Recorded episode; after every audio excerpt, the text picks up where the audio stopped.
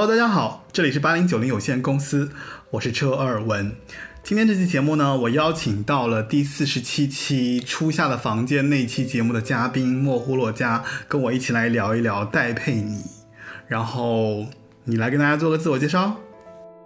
Hello，我是一个做了两集播客，然后就都在蹭别人播客上的莫呼洛加。大家好。本节目依然有 Libertone 小鸟音箱特约赞助播出。呃，八零九零有限公司目前已上架苹果播客、网易云音乐、喜马拉雅、小宇宙以及 QQ 音乐平台。呃，在未来的时间，甚至下周可能就会在荔枝播客上上架啊。然后基本上在目前你能听到的国内的所有播客平台上都有八零九零有限公司，所以欢迎大家在各个平台上搜索到节目并订阅收听。然后，如果您在各个平台上的这些回复评评论，我都会一一看到啊。如果有什么要求啊，或者说有什么呃对本人有些批评，也可以大胆的说。然后呃。在微博上可以找到车尔文这个账号，然后，呃，包括八零九零有限公司这个词条，大家都可以在这里面发表一些内容，或者找到我。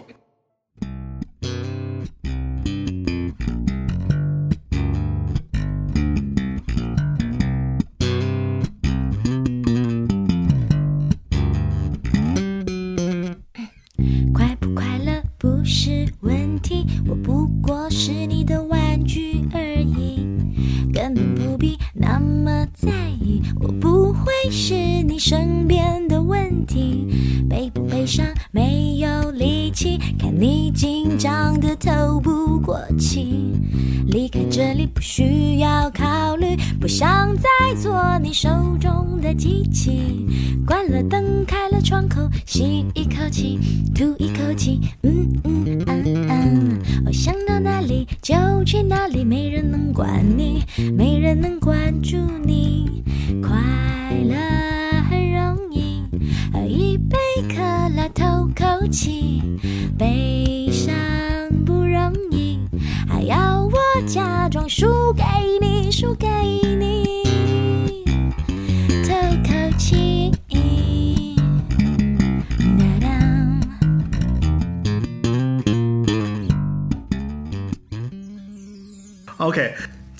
这首歌呢，是来自戴佩妮第一首写的歌，然后它被许茹芸收录在了九八年《你是最爱的》这张专辑当中，然后这是他创作的第一次被发现的作品，对吧？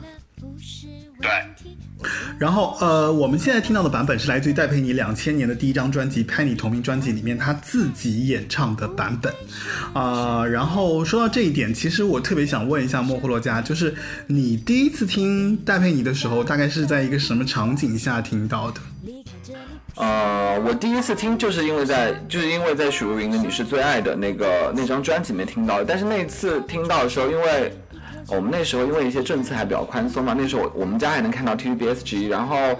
他是在许茹芸的那个新歌手唱，就那张专辑新歌手唱的时候唱了这首歌，然后我当时就被他那个简单的吉他里面透露着一种非常复杂的情绪给抓住，然后因为之前我对就是吉他的印象，因为那时那时候年纪还比较小嘛，就觉得吉他这种乐器应该演奏的东西，通常在我的认知里面应该是民谣啊，或者非常简单清新的感觉，然后。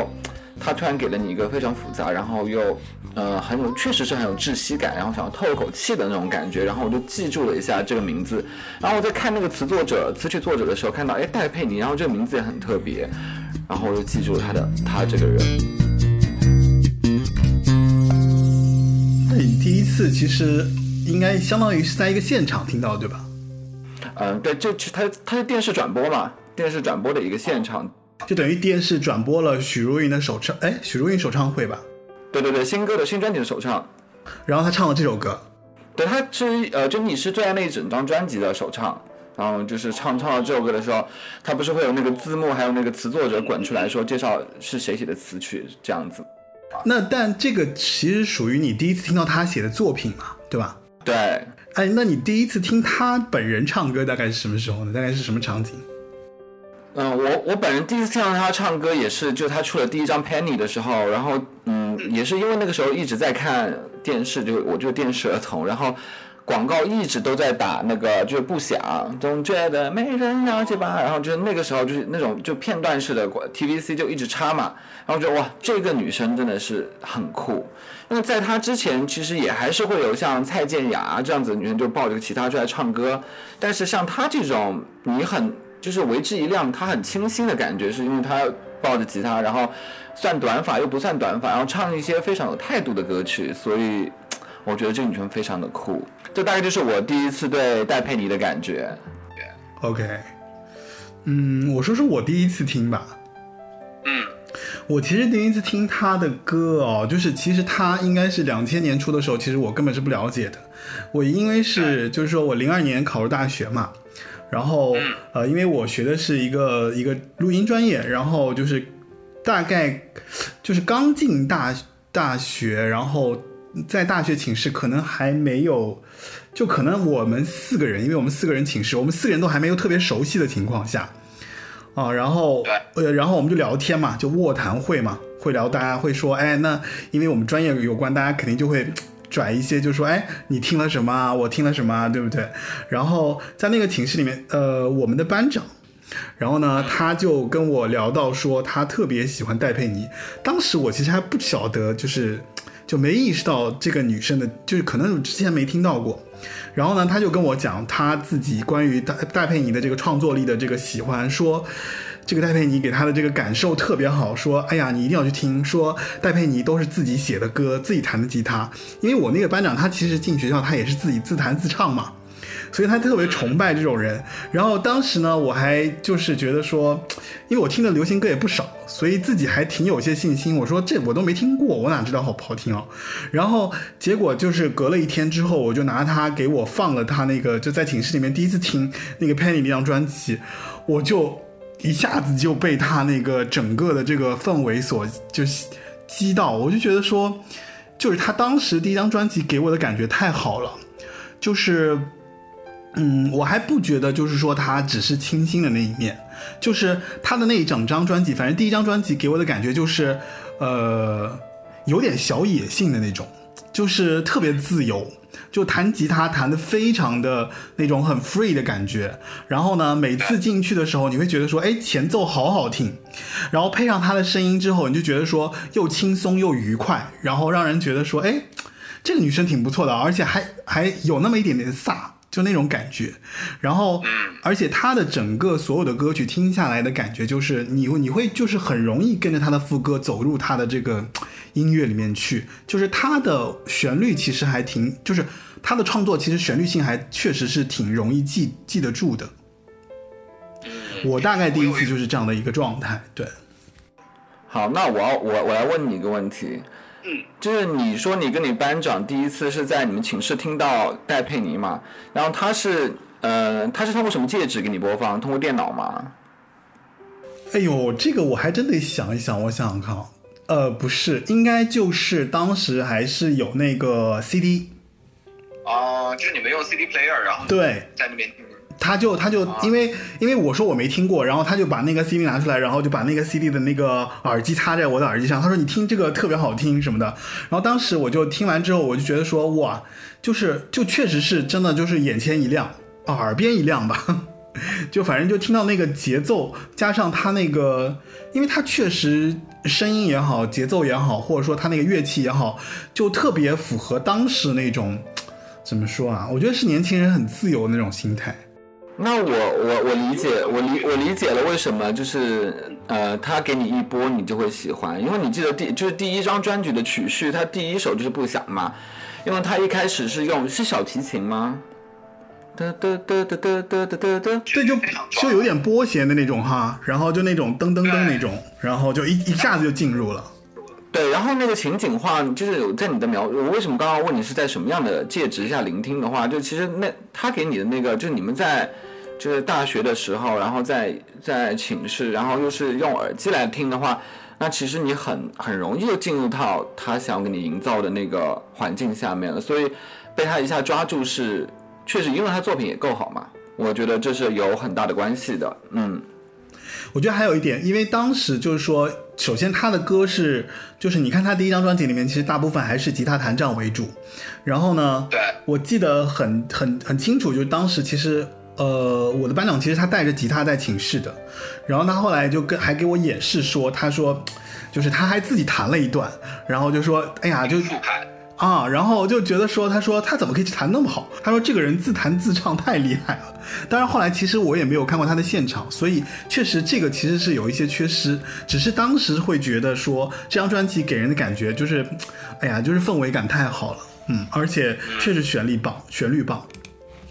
而且那个时候创作型的歌手，就全专嗯专辑全创作的女歌手还是比较少，也不是女歌手吧，就是就歌手都还蛮少的。对对对对对。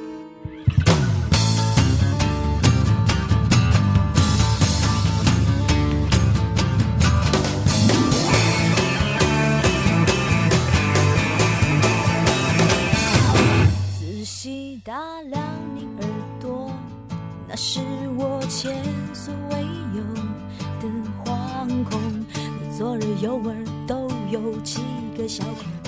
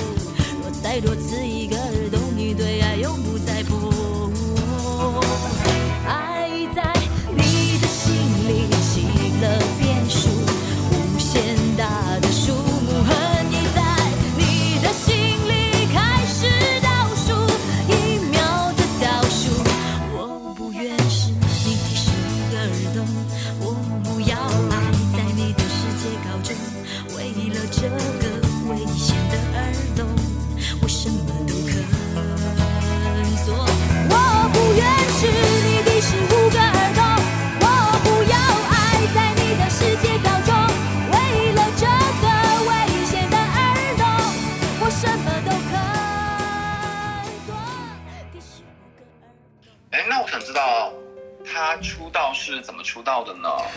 戴佩妮的出道其实呃，就就是补充一下吧，就是其实戴佩妮毕业于，就是她之前是在马来西亚的一个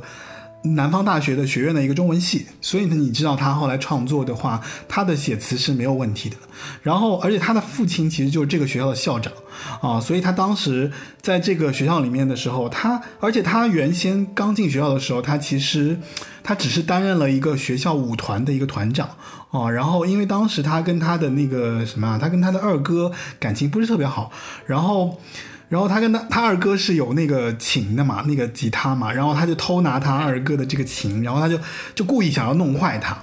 就因为这这个原因，然后有一次他二哥报名了一个比赛，说那那写不出歌，然后他就特别开心，就觉得说，哎，你你不是玩琴吗？你竟然歌也写不出来。然后他哥就说，你厉害，你去啊。实际上就有点那个什么，you can you be you can you up，no can no be be 的那个状态。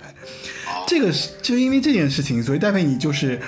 他非常赌气的写了一首歌参加比赛，这才有了他的就是九五年他开始的创作，然后他有了他的第一首《透气》这首歌，也就是我们前天前面听到他写给戴佩，不是他写给许茹芸的这首这首。这首歌，然后收录在了许茹芸《你是最爱的》这张专辑。那后来，其实他参与了这个比赛之后呢，被发掘，然后呃，有陈子红啊、黄怡啊发掘了他，然后把他带到了台湾，然后进入了百代唱片。然后后来就是，呃，就反正就是觉得他是一块特别好的做，怎么说就嗯。一个创作者，对对对，一个创作者吧。然后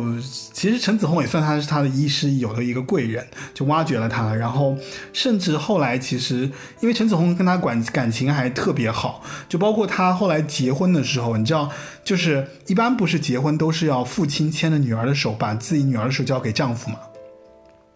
然后。戴佩妮的婚礼上是陈子红和她的父亲一起牵着她的手，把她的手给到她的丈夫，所以可见就是说她的音乐恩师跟她的关系也非常好，而且她的音乐恩师非常喜欢她，送了她一把吉他，才有了她第一张专辑《佩妮》，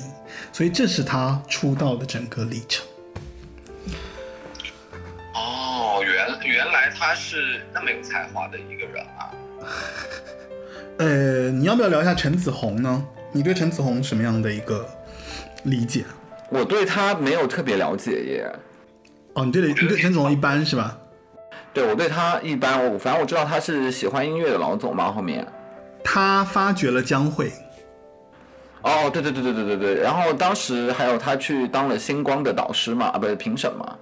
对，所以他其实还算是一个就是幕后挺厉害的创作人，然后他自己其实也是宝丽金的唱片制作人，EMI 的音乐总监哦，然后福茂啊、环球，其实在台湾当时应该算是比较有影响力的这样的一个音乐人。他最早的时候，他一开始进入音乐行业，其实因为他跟那个谁啊，他跟张雨生和陈绮贞都是校友，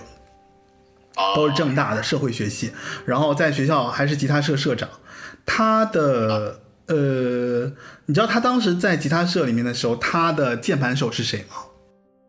好，我不知道哎。啊，他当时的吉他手是谁？哦，他当时键盘手是谁呢？蔡澜清。你要不要跟大家科普一下蔡澜清啊？我觉得会有人不知道蔡澜清哎。蔡澜清我要怎么科普啊？就是我来科普一下好不好？好的。呃，我这个也不算科普啦，就是蔡澜清其实有一首世界名曲叫做《这个世界》，这个世界被大家翻翻唱的非常多啊，什么，呃，孙燕姿翻过，然后张信哲翻过，还有，呃，那个叫什么，嗯，贾静雯翻过，然后其实今年有一个 callback 的，呃，不是今年，就二零二零年有个 callback，让他又再回再红了一次，这首就这个世界这首歌红了一次，是因为那个。刻在你心底的名字里面，然后也用了这首歌，所以，呃，还有之前那个什么时候？一九年、一一八年、一八年那个张悬在《恋云》上也唱了这首歌，所以其实这首歌对对现实意义的思考是非常深远的。然后，希望大家如果有空的话，可以去，如果没有听过的朋友，可以去稍事听一下，然后了解一下蔡澜清这个歌手。我觉得我的科普就非常的苍白，希望大家去。就自己去研读一下，这个人是个非常有意思的人。就是我觉得蔡澜庆这个歌手呢，其实挺可惜的，他就是早年就去世了。然后他当时就留下一个，直到现在为止大家都为之就是振奋的一个作品，其实就是这个世界，对吧？对。然后反正就是哎，非常值得大家去深思的一首歌。然后确实，如果有机会的话，大家可以去了解一下这个歌手。好，我再稍微展开一下，好不好？就是就这首歌，因为嗯，就这首歌之前我也是听嘛，就是也算是就听过，但是好，OK，就听过就算了。然后到真真正的我去对这首歌开始有一点点研究，想说我好奇说他背后的一个创作历程，或者他蔡澜清是个怎么样的人？是因为张悬在恋云的演唱会上说，他其实他听了这首歌，然后对他的震慑是非常大的，因为当时台湾处于一个非常不好的。呃，状况吧，对。然后呢，他歌词里面不是说这个世界有一点希望，有点失望，我实际上这么想。然后他说，我们的世界并不像你想象的那么坏。然后他张悬当时就是他年小的时候，他说你怎么可以说不像你想象的那么坏？然后在他长大、长大、长大之后，然后他就觉得说，哦，这个其实他的面、他的角度和面向其实是非常多元的，所以也不要就是就因为我们现在眼前看到了不好，然后就是不好。简言之，就是一些宏大叙事，对，讲的特别好，展开太多了。你有没有觉得，就是戴佩妮其实没有彻底红起来？嗯，我觉得吧，我觉得其实戴佩妮对我来讲，她也没有算，嗯，就没有红起来，因为她其实，在小范围内还是有回响的。然后就是我们当时收听音乐的媒介，就是或者获取音乐资讯的媒介，大多数还是来自于电视或者是就广播嘛。但是我们当我这样刚刚讲的，就之前我还是能看到一些台湾的节目的时候，那段时间就是就是也就是九九九到两千年的时候，就是 TVCF，就是像现在的广告宣传片 TVC 这样子的东西，就关关于唱片的就非常多，打很凶。然后那个时候 TVBSG 还有东风，只要在广告时段都会播。不想，还有就是那个 TVC，然后当时我觉得它应该还算是卖的比较好的，因为如果卖的不好的话，TVC 因为只会上一段，就一支 MV 出来之后上一段，一支 MV 上了一段，然后你也根据根据那个时候唱片公司的预算的考量嘛，如果你这个唱片卖的不好，我顶多就给你拍一支两支差不多的 MV，然后其实它的 TVC 是一直打到了习惯这样，然后。但是我觉得呢，就广义上说它的红呢，它它红也只能说是确实也没有到特别红了，也只能说是时不我与。因为嗯，九九年到两千年，或者到再扩大一点点吧，到两千零二年是华语音乐最后的鼎盛时期。然后你看，像孙燕姿、周杰伦、范玮琪、林凡，哎，林凡也是个我非常喜欢的歌手。反正我就觉得，就那个时候就很鼎盛时期的歌手，嗯，在都在那个时，就反正就我们现在在呃华语圈能讲出耳熟能详的那些人，都是在那个时候迸发的。但是他第一张的专辑和的概念和音乐性都。走的比听听众要前面一点，所以我觉得那个时候可能市场还没有准备好，热烈的去迎接这样的一个女歌手。流星花园让她变成那个歌红人不红红的女歌手嘛？呃，我觉得这也这也还蛮正常的。就是你可以想象，就是其实很多影视剧的主题演唱者都很难说我要做到人红歌又红，所以我觉得他也没有算彻底的没红起来了，就是小范围的红。嗯，那，就我个人觉得啊，就是其实戴佩妮其实有点可惜的，就是我在当时我又找了一些关于的一些信息，然后其实我后来发现，就是其实当时她的专辑是第一张专辑 Penny，然后但是她刚发行没多久，等于是两千年的时候夏天，等于她还没有打完她的那个宣传期，对吧？然后孙燕姿就横空出世了，等于孙燕姿在两千年的六月份出来。然后呢，孙燕姿出来以后呢，结果年底的时候，周杰伦又出来了。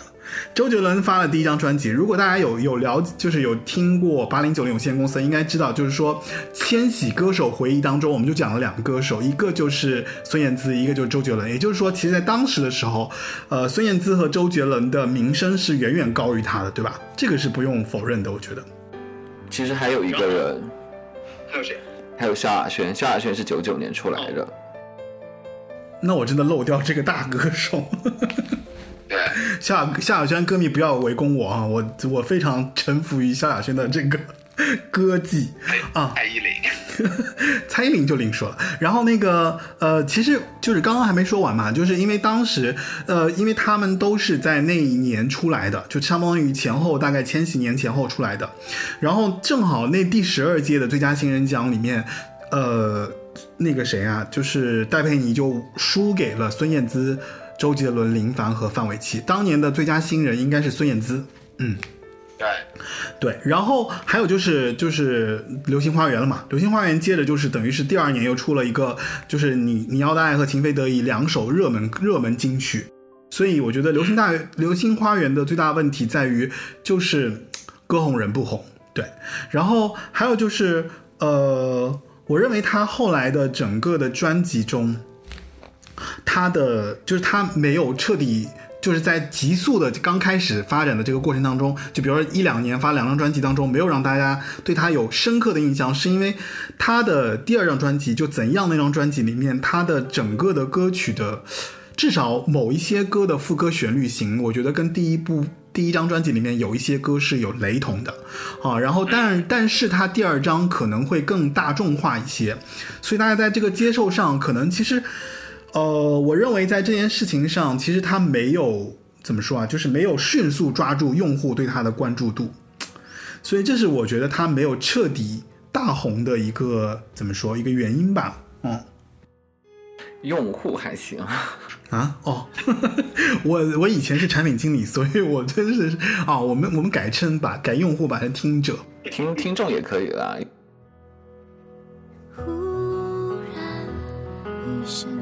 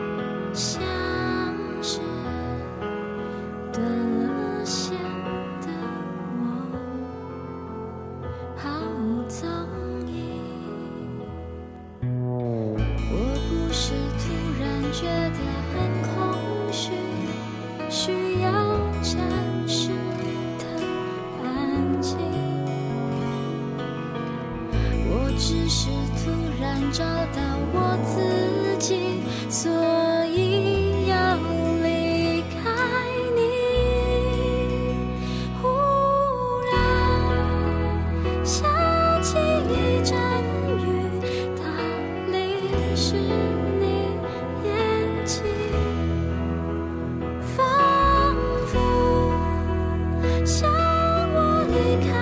的消息，能是你眼睛。就是他其实发完怎样之后，我觉得相对来说会好一些，因为他怎样其实肯定是比第一张是火了很多了。是的，是的，嗯，而且主要是怎样里面有你要的爱。嗯，对，就是那这那个你要的爱应该是他被大家认识最广的一首歌，就大家应该是通过这首歌，也不是你就怎样这张专辑才知道戴佩妮吧？其实怎样这首歌也也是大金曲啊，对吧？对，嗯，然后我那说到这儿，我其实要插播一下，就是为什么今天其实这个节目会邀请莫呼洛加，是因为我有一天突然在朋友圈看到他转发一首歌，就是戴佩妮《怎样》那张专辑里面的 P，就是那个整个专辑的末尾最后一首歌《忽然》，然后我特别想让你聊一聊这首歌。嗯，其实我要怎么讲呢？这首歌，因为我觉得它太特别了。嗯，我觉得在两千年左右，因为那时候我还没有听过太多的，也不是说没我我其实听歌听蛮早的，但是像这种这种，我我我现在都很难找到一个词来准确的形容它，就是他情绪非常浓，然后他的表现和他他唱他的他唱法又用的非常的轻薄，他用一个非首歌是是特别轻盈的。对他用非常轻薄的声音来唱一种非常浓烈的情绪，然后又表现的非常的洒脱和云淡风轻。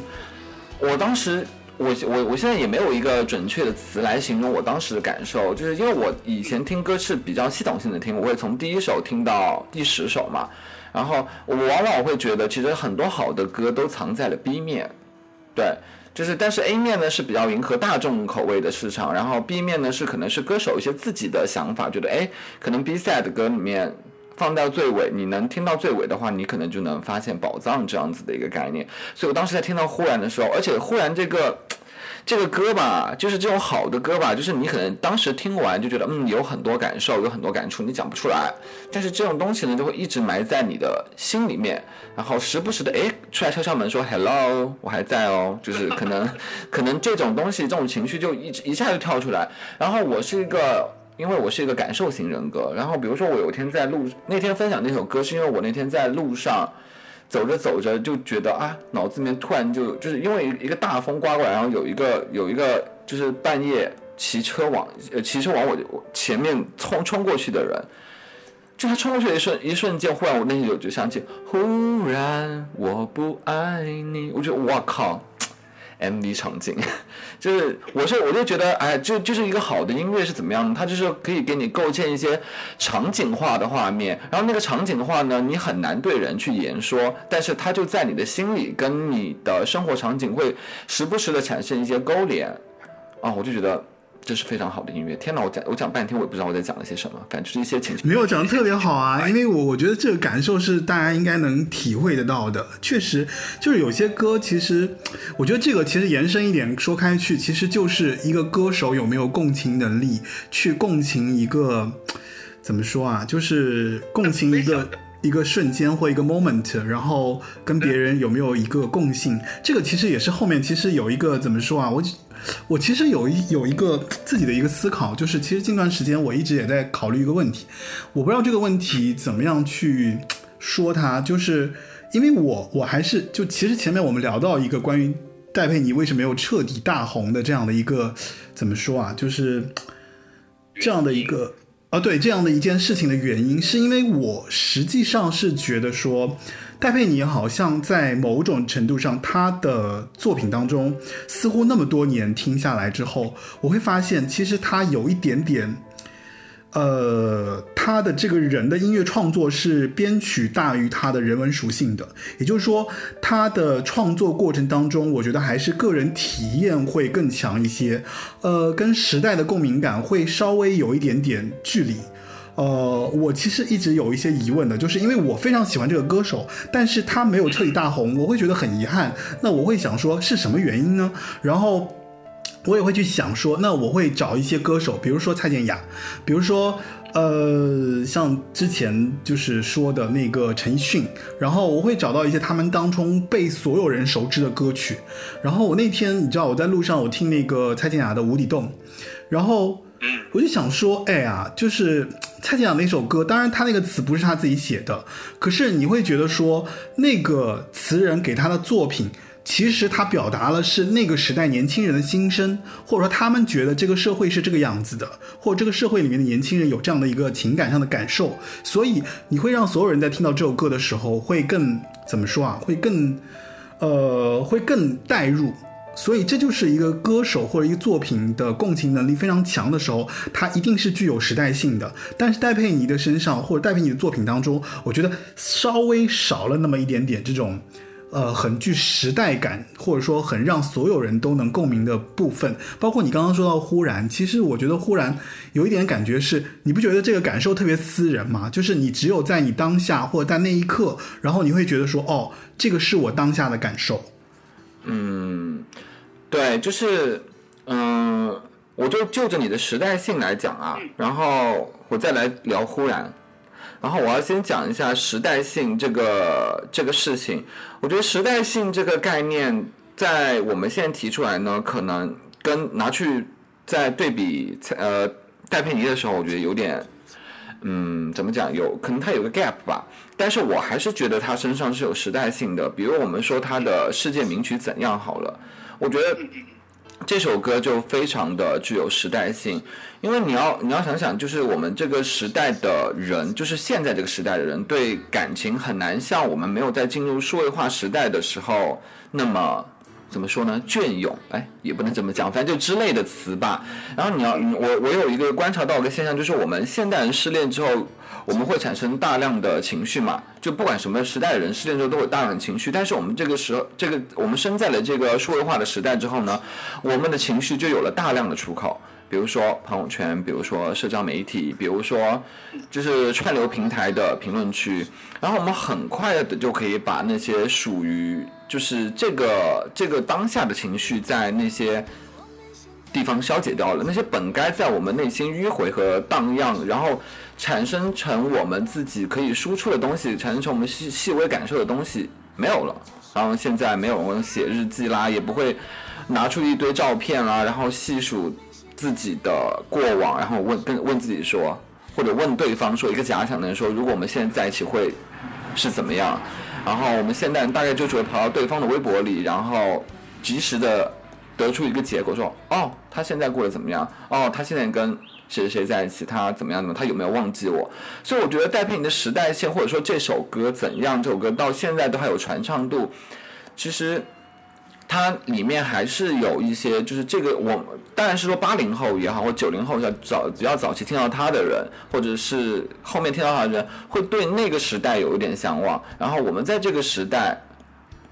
就不会对他有那么高的向往了，因为大家的情绪和对情爱的表现方式都不一样了。所以我觉得戴佩妮的时代性是在于此。但是如果我们要从大众的语境上来讲，它确实也。不像其他他们同期的那些歌手，就像你刚刚提到的蔡健雅，或者是孙燕姿啊等等等等人那么具有时代性。但是怎么说呢？我觉得每个人和每个歌者的使命不一样。可能对于戴佩妮来说，他个人来说，我我这是一个妄自猜想，就是已经有那么多人在用流行歌记录时代了，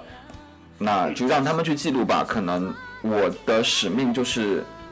就是成为跟他们不一样的歌者。我觉得其实。就像，嗯，怎么讲呢？就像有很多人会去做流行歌，然后有很多人会去做独立音乐。我觉得其实这个时代性，就看你从哪一个，就从这个整个时间的图景里面，看你去截截取哪一个部分，来满足你对于时代性的需求。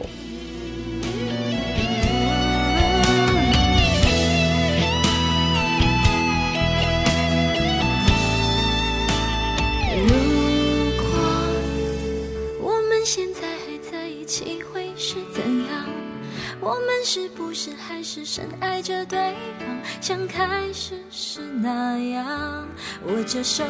就算天快亮。我们现在还在一起会是怎样？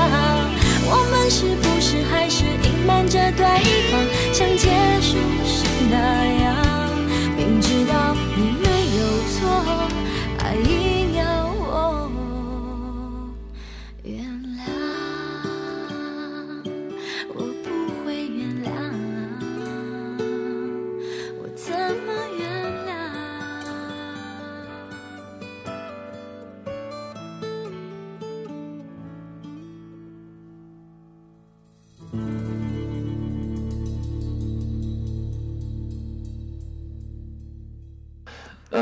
怎样的这张专辑里面，我最喜欢的歌，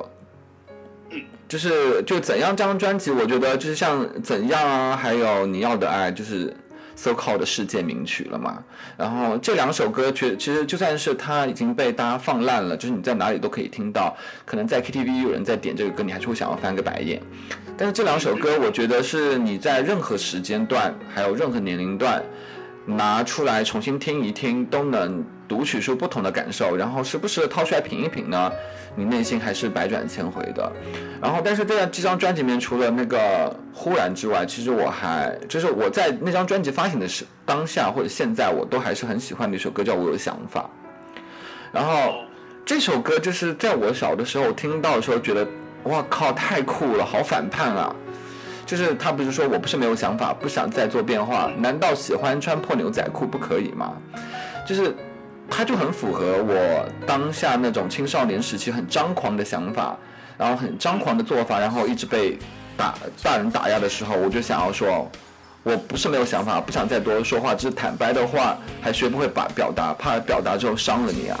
就是那种率性的态度，然后又是一种很帅气的表达，然后让一个女生唱出来就是会非常说服力，而且它的编曲也是一个吉他，然后加上就是突然间停掉，然后空一拍，然后再接着唱起来，觉得嗯，用现在话讲就很飒，然后用一种更我我的叙事方式来讲，就觉得太酷了。我不是没有想，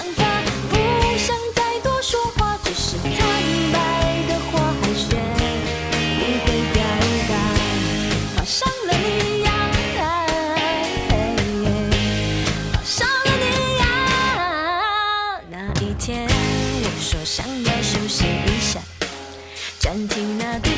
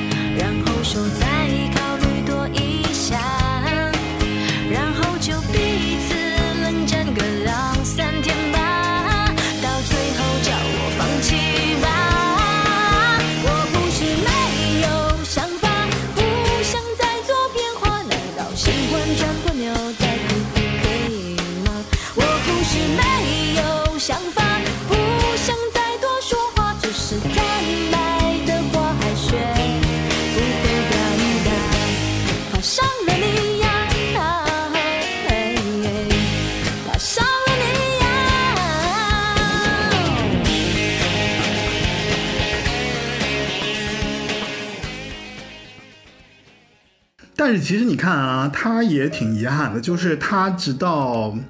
我我记得他好像出了好几张专辑，才最终被金曲奖认可。就是他出道，其实第三张是那个什么嘛，Just Sing It，就是有爱过那个。爱过，然后街角的祝福，街角的祝福也是大金曲嘛，街角祝福有点 就被听烂了。所以你看啊，他其实什么爱过啦，街角的祝福啦，水中央啊，然后防空洞，他其实，在那个什么，直到爱疯了，爱疯了应该是第五章吧，然后他在这么。这么长的一个时间段以后，然后直到十七届，他拿到了爱疯了的最佳作曲人奖，这个其实稍微有点遗憾。然后他当时在那个十七届金曲奖上，他其实其实其实惜败，因为他当时的这个最佳女最佳女歌手，她其实是败给了蔡健雅，而且当时败的歌是《双栖动物》。但我自己个人认为，其实他以前那些歌当中，其实包括像《防空洞》和《什么都舍得》，真的是，哦，我就是现在每次听来，我都会觉得特别动容，就觉得好听啊，怎么可以这么好听？是他，我怎么讲呢？就是像防空洞也是，你看他那个时候就很，我不晓得他算不算是就写华语最早用到像噪音这样子的元素吧的女歌手，然后又用的很微妙，她而且而且 MV 也拍的很好，就我觉得那张确实是蛮可惜的啦。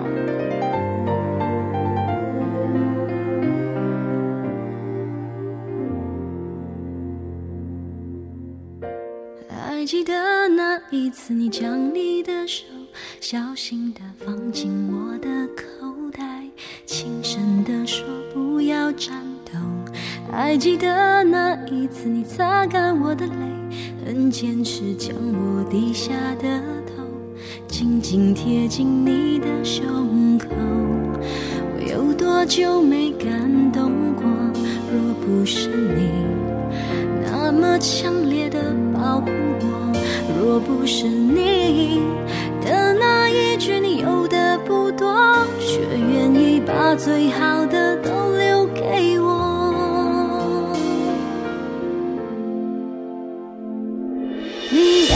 住进你心里的防空洞，不让无谓的思绪暗涌，再多纷扰也都没有用。你决定了我所有喜怒哀愁，你把我带到一个停泊的港口，让回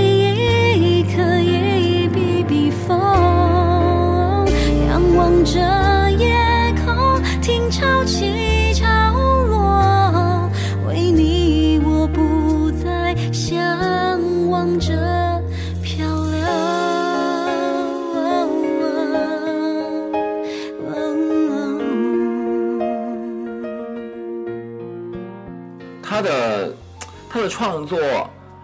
有一点很奇妙的，就是他都总能给你一种很云淡风轻、轻描淡写的去描述一个非常浓烈的故事，然后他的那种云淡风轻跟他的浓烈放在一起之后，居然是成立的。然后我也不能讲高级吧，就是显得非常动人。嗯哎，那你怎么看？就是金曲奖上，他其实跟那个谁啊，他他他好像跟梁静茹都多年陪跑这件事，你怎么看？嗯，嗯这么说好了，就是我相信金曲奖是有地域眼镜的，但是就像我不相，就是我相信金曲奖有地域眼镜，就像我不相信有中立的媒体一样，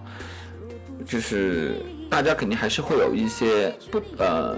自我的导向嘛。当然，我还是愿意相信他的评审是比较公正的，毕竟他在华语音乐人心中的地位，以及说后面他被 Billboard 认证之后他的地位。他不至于把屁股坐得那么偏。那回到陪跑这件事情来讲呢，我其实是非常愿意相信很多歌手说的啊，入围即是肯定，这个事情是发自内心的。然后从我们现在这个时代的环境来讲啊，我们的信息茧房壁垒会越来越厚，然后其实奖项的重量也变得越来越薄。然后在一个能备受瞩目，然后也也有公信力的奖项里出现被看见。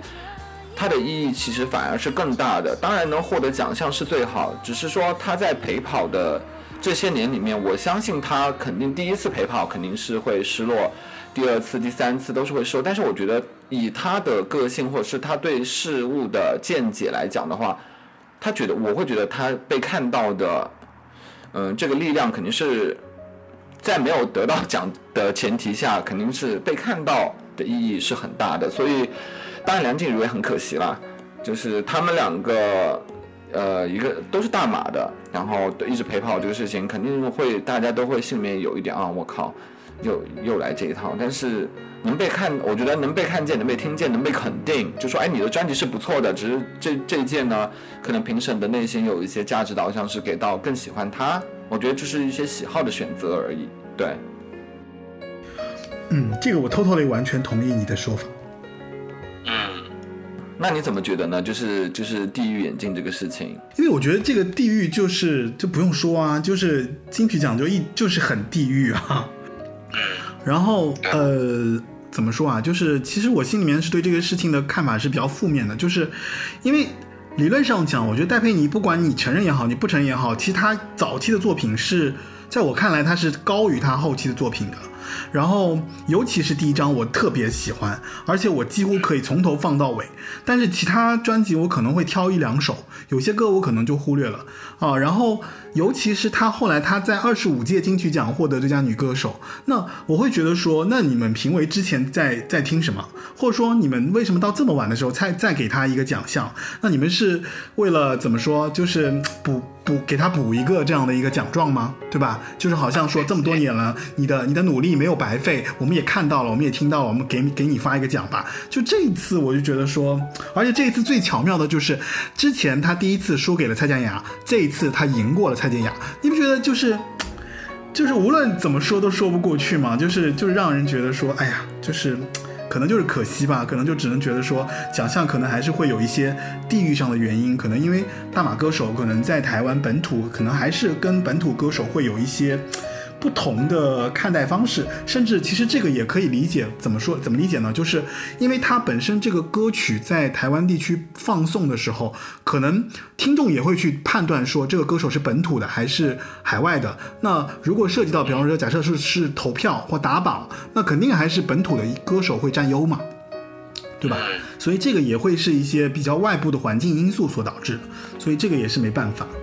这是我对他，但比还是一样，就是比较可惜，我觉得。嗯，但我觉得其实，在现在这个时代，奖项的意义其实还不如，比如说今天是金曲奖，是什么什么什么最佳演唱人好了，或者最佳专辑，可能它的影响力对于。就是一般受众啊，就是他没有在系统性听音乐的人来讲，他可能是一个参考，但他可能真的还不如串流榜上那些单人位上给到他的曝光更多吧。我只能这么说，就是这是一个时代非常残忍的事情。嗯，这也是怎么讲啊？我觉得这也是音乐民主化之后大家必须要面对的一个问题。但这个我们可以后面再讲了。我们先把它讲完，后面我想要再跟你聊一聊，就是关于音乐民主化这个事情。呃，OK，那我其实很想问，就是在那个，就是我个人觉得他其实有两张专辑我比较爱，就是一张是 Penny，一张是 I Penny。然后对，然后我想问一下，就是 I Penny 之前你最喜欢的专辑是哪一张？我其实最喜欢、最最喜欢的、喜欢的也就是第一张，其实就跟你讲的差不多嘛。大家，大家都可以从头播播到尾，然后其实它的整个曲序的排布啊，或者是整个专辑给你的概念或者氛围感，就像你刚刚说在那个大学教室里呃寝室里面一样的感受，它是非常丰富和整体的。然后我觉得那也是最能代表他创作能量的一张专辑，也是一张非常有前瞻前瞻性的专辑。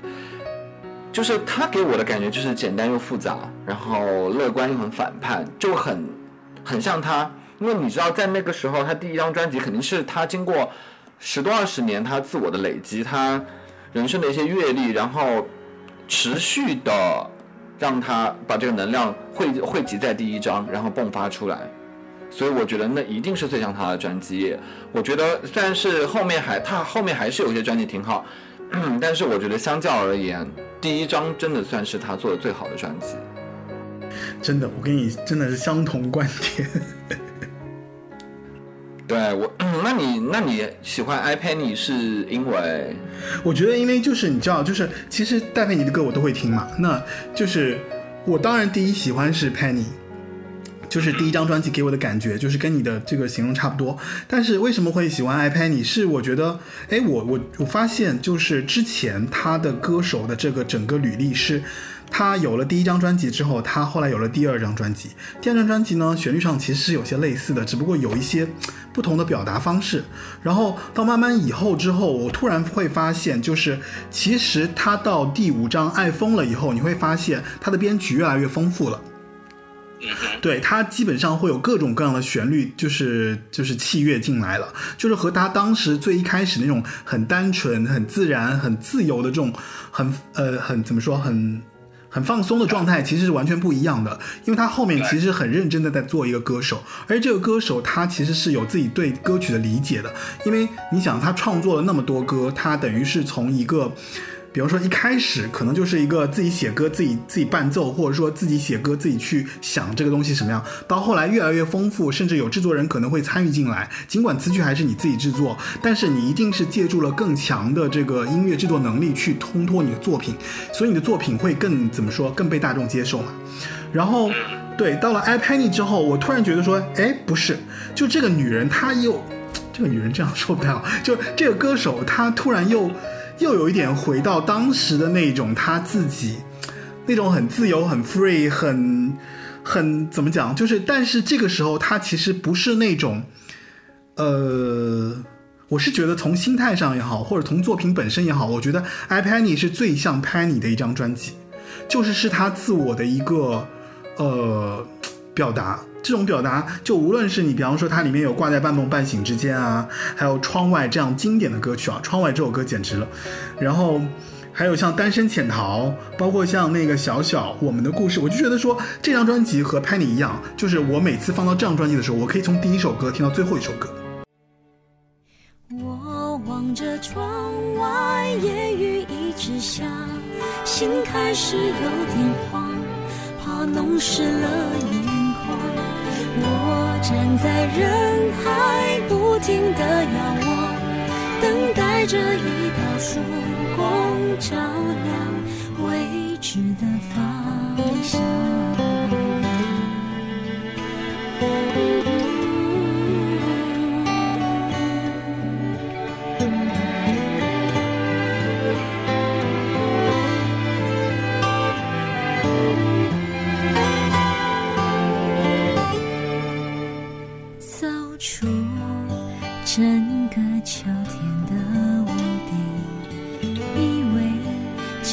此告别了凉意，依然退步翻过去，走不出寂静。白色的脸，有黑色的投影。我望着窗外，夜雨一直下，心开始有点慌，怕弄湿了眼眶。在人海，不停的仰望，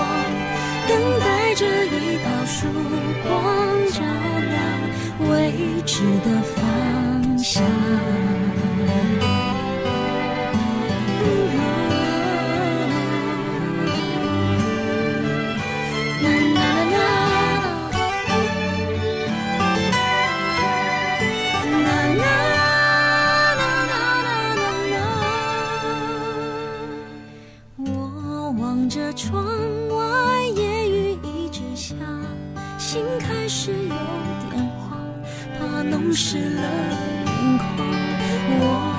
在人海，不停的遥望，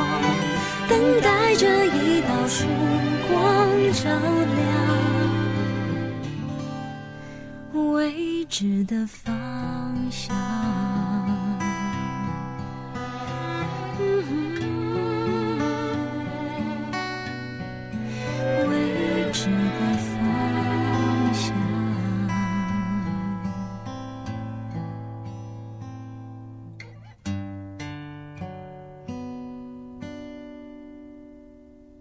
这张专辑给我的感受是，几乎是可以等同于说，哎，我好像久违了拍你的那个那个声音，或者久违了这个人唱歌的那个氛围，然后在这张专辑里面又给我回到了那个状态。哦，不像他前面几张专辑，中间那几张专辑，就说好像只有那么一首歌、一两首歌打动我。然后这张专辑它的整体性会更强，而且其实专辑当时他在做的时候，它里面所有的歌都是用英文有一个开头嘛，就是它有一个英文名的，就是 I'm busy, I'm free, I'm hurt, I'm looking，就是它整个的这个顺下来，你会觉得说，哦，他这一次的自我的这个东西又很大，然后在这张专辑里面又体现出来了。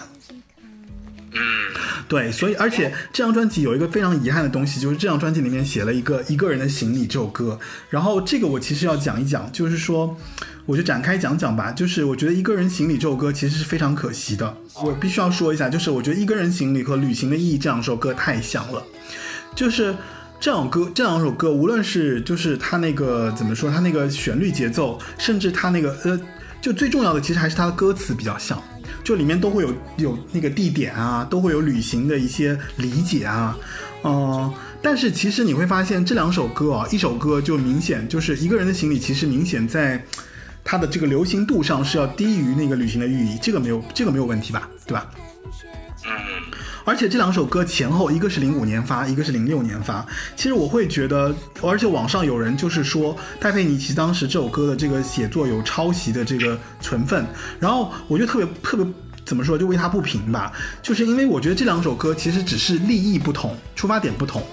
啊，一个呢就是就是以热衷一个人旅行为着眼点，这是戴佩妮一直以来写歌的这种方式。就她其实就是一个自我体验派的歌手，他非常会写自己的情绪，他非常会从自己的小事着手，然后把这个事情给展开去，而且他的这个逻辑是自洽的，但是他不会说引申说我去我去上升一下这首歌，或者我上升到一个高度去看这个问题。那那个其实。陈绮贞比较高的一点，就是她可能稍微高的一点，就是她上升了一下，她拔了一下价值，他会在那个旅行的意义里面去讲，就是旅行这件事情，然后延伸到说恋人两个人之间的一些怎么说一些看不透啊，或者说一些不理解，所以反而就是。就当时就是一个人旅行行李出一个人行李啊，我前面都说错了。一个人行李这首歌出来之后，我就觉得说太可惜了，因为这首歌明明是一个又好听、旋律上口，然后歌词其实也写的不差的，对吧？就是里面其实还有一些蛮文艺的这个表达啊，什么看书啦，或者说什么东西，就我会觉得说，哎呀，太可惜。当时这首歌如果如果没有旅行意义，那一个人行李，我相当相对于我的理解来讲，我觉得这首歌会是一个非常。火的概念的一首歌曲，但是恰恰它发行在了一那个旅行的意义之后，所以，呃、怎么说呢？就是这个也是有点遗憾吧。所以这是我当时就觉得说，哎呀，《I Penny》这张专辑太可惜了，就明明是一张特别好的专辑，又好听，写的也好，但恰恰就是，可能就在那个时间段里面出现了一些问题。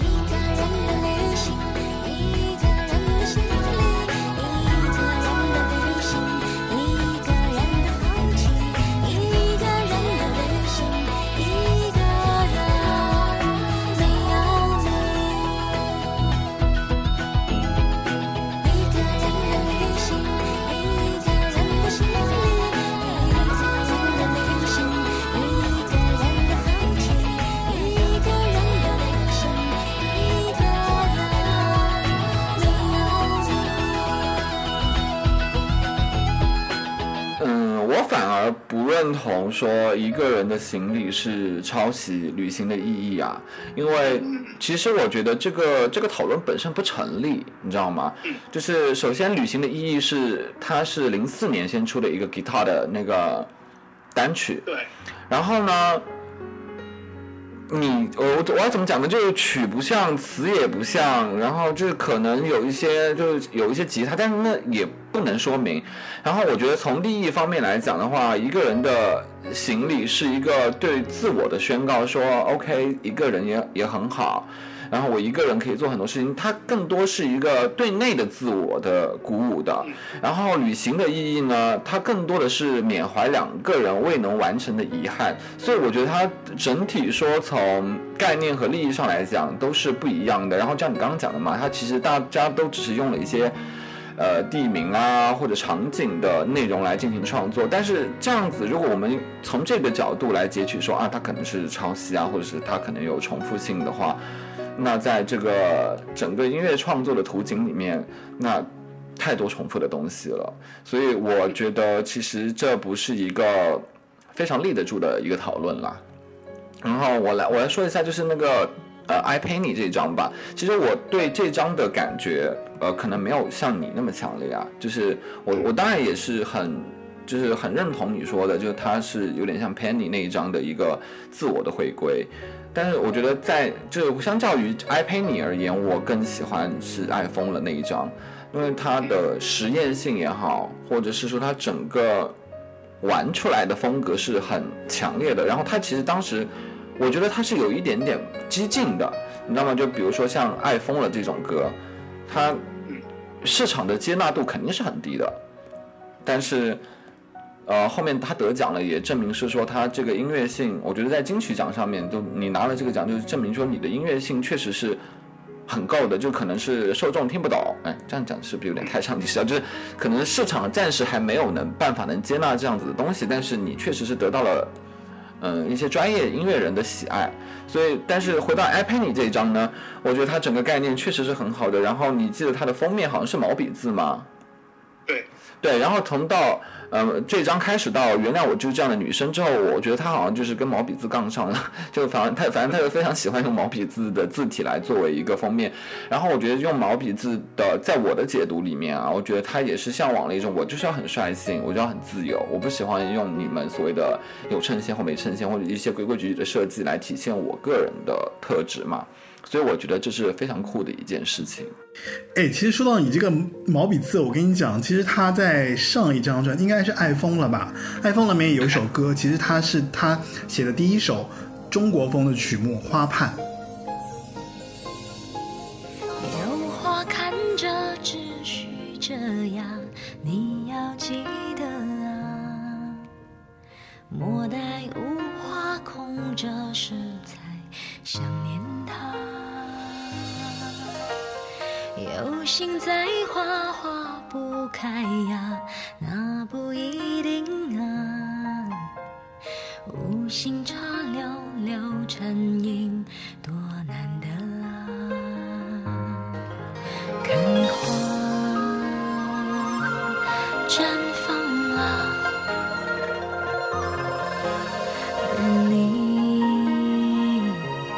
错过它。待冬去春来，花谢又开，年复一年啊。盼有人疼惜，有人抚慰，有人占有它。别把我当作无意栽下的野姜花，任香味在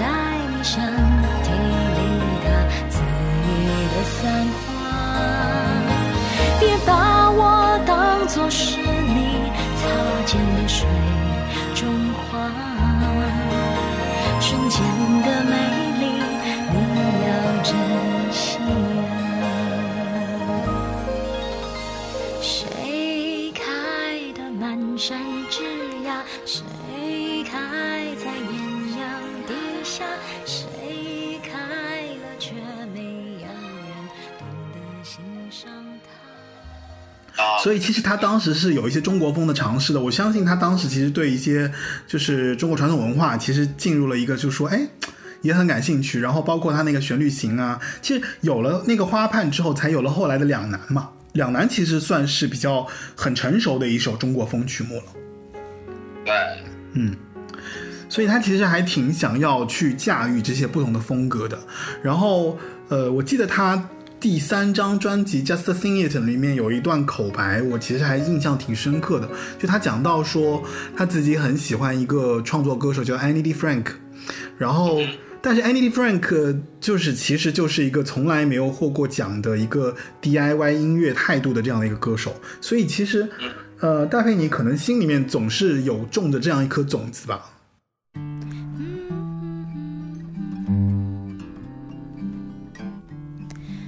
以前呢，因为不喜欢有固定的工作，所以喜欢随性的写写歌啊，唱唱歌这样子。但是现在呢，唱歌却成为我的工作，而且我还蛮喜欢这份工作的。所以呢，我就告诉我自己，嗯，那就唱吧。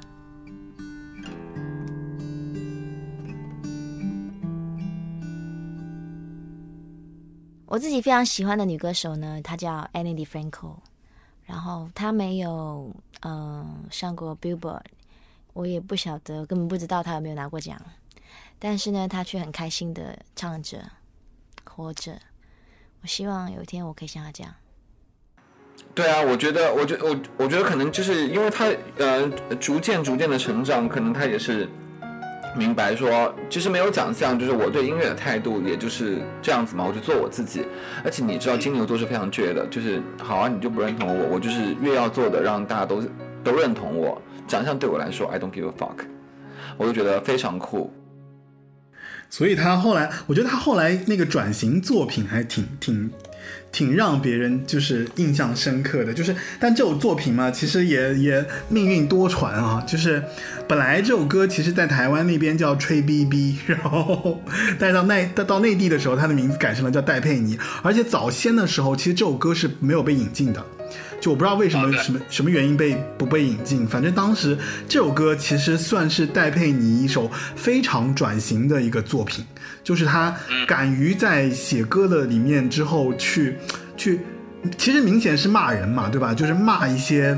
莫须有的东西，就是我老子怎么样，就是我就看不上你们，或者就这种态度还是很明显的。而且这个时候，其实他的这个状态就是就是讽刺。外界的这种状态已经出来了，然后跟他后来，所以我就觉得他后来去做佛跳墙这件事情就特别顺理成章。对，所以其实我觉得这个呃，就是对于就是那个当时，嗯，我就先把你的体影子引出来啊，就是当时就就是金曲奖的事情嘛，他当时败给了蔡依林。嗯，然后我觉得就是就是他大家会觉得说，哎呀，这首歌就是一定在讽刺什么什么什么的。东西有的没的嘛，我觉得可能他当时里面有这种状态，也有可能没有啊，因为他这种，我觉得在他看来，就是好像你们外界要揣测，那我就来给你们一点东西。你知道女明星都很会发这种疯，但是就是外界的揣测也好，或者当下的一个非常迅猛的情绪，这种东西其实都是会过去的。就是蔡依林也好，或者是 Penny 也好，他就是对于他们来讲，一个作品会停在听众的心里多久？然后会给听众什么样的情绪感受和共鸣？其实这件事情的意义会大于说他们，呃，当年有没有拿到某个奖项？因为奖项这种东西每一年都在颁，每一年都在颁，每一年都在颁。今年是他，明年是他，后年是 anyone，都对他们来讲不重要。但是你的这一首歌，可能你没有拿奖啊，就是这张专辑你没有拿奖，但是就像这张专辑里面的歌会种在他喜欢他的人的心里。的某个位置，然后可能说，就像刚刚我们聊忽然一样，就是他哐一下就给你回来了。那奖项可以让你哐就哦，谁今年的奖项，明年你还记得吗？你不记得了呀，对吧？或者是你再往前推几年的奖项，你还会记得吗？你不会记得了，你会记得的是这张专辑里面的。某一首歌给了你一个什么样的情绪？你在什么时候听到它？你在和谁一起听？然后你当下什么样的情绪？这些东西都是无法被奖项给赋予的，它都是跟着这个歌手在创作的时候写写到了，把它包在了那首歌里面的一种很宝贵的东西，然后你藏在了你心里。所以我觉得，就大家年轻的时候当然会有一些很义气啊，或者会很冲动的一些表现形式，但是这种东西其实。很快就过去了，很快就会被消解，而做好一个好的作品留下来这件事情会比较重要。对，哎，但是我插播一下，就是其实说到蔡依林，呃，说到蔡依林，其实很多人可能对蔡依林颇有微词，对吧？就是觉得她唱歌这件事情，呃，当然我觉得得必须得承认，蔡依林确实现在是一个非常强的歌手，但是我觉得其实当年对于蔡依林的。对于蔡依林怎么说，就是她演唱的一个证明，其实也是有成绩可言的。就是其实大家对她还是不了解，就后来大家有一段时间不是都讽刺她嘛，就是觉得蔡依林等于这作品怎么样，或者她自己也会在后来作品去展现说当时大家对她的这个嘲讽啊或怎么样。实际上蔡依林，我觉得。就是蔡依林其实并不是一个普通歌手，真的要认清这一点，因为她在金曲奖的历史上，在目前所已有的历史上，她她获得过三次的年度歌曲，所以你就想好了，就这样一个歌手，她其实是破了记录的，目前没有任何一个歌手可以能够达达到达到她这样的一个数量，或者说得过那么多年度歌曲，所以其实我觉得。蔡依林其实还是有，就是有她最本源的那个实力在里面的，只不过可能唱功技巧啊，或者说我们可以 diss 她一些，对吧？就是一些有的没的。但是总的来说，我觉得蔡依林其实还是是一个有价值的歌手。嗯，对，就是我我觉得不会去呃不会去否认蔡依林的价值啊，因为音音乐对我来讲，或者说一个艺人对我来讲也好，它无关就算是烂音乐啊。我所谓的烂音乐，就是比如像抖音神曲那些歌也好，其实你的你要看到的是一个审美的也就是说，我们在一个途径里面，我们截取一个我喜欢的东西，但是这个东西呢，可能在我们看来不够好，但是它确实鼓舞了一些人，它给一些人一些好的感受，一些非常呃慰藉自己的东西，那你就没有去要去否认它的价值，可能说，嗯，它的某一些东西不，某一些东西呈现的审美不在你的审美标标准体系里面，但那也。不能说它不够好，对吗？就是就就像蔡琳得到那么多奖项的肯定，那他肯定有他的价值所在。我们只是说在探讨说，可能，呃，他的受众不是，嗯，不是像我，不不能像不，反正我不算是我不算是他的受众了，就是说。但我还是肯定它的价值嘛，我也肯定，他是一个，我其实非常讨厌别人说就是啊某某某多努力，就是他是一个艺人，他努力不是应该的吗？是的，就这个其实是挺挺抹杀一个歌手的的这个成绩，或者说他肯定心里面会有有不爽的地方的。对，就是说我努力，我努，我本来就很努力啊，就是不用你们告诉我努力，我努力或不努力。所以我觉得，就一个歌手的价值，说在呃，因为我觉得蔡依林后面转型转的很好，因为在早前就是她，其实我觉得我稍稍微展开一下聊一下蔡依林啊，就是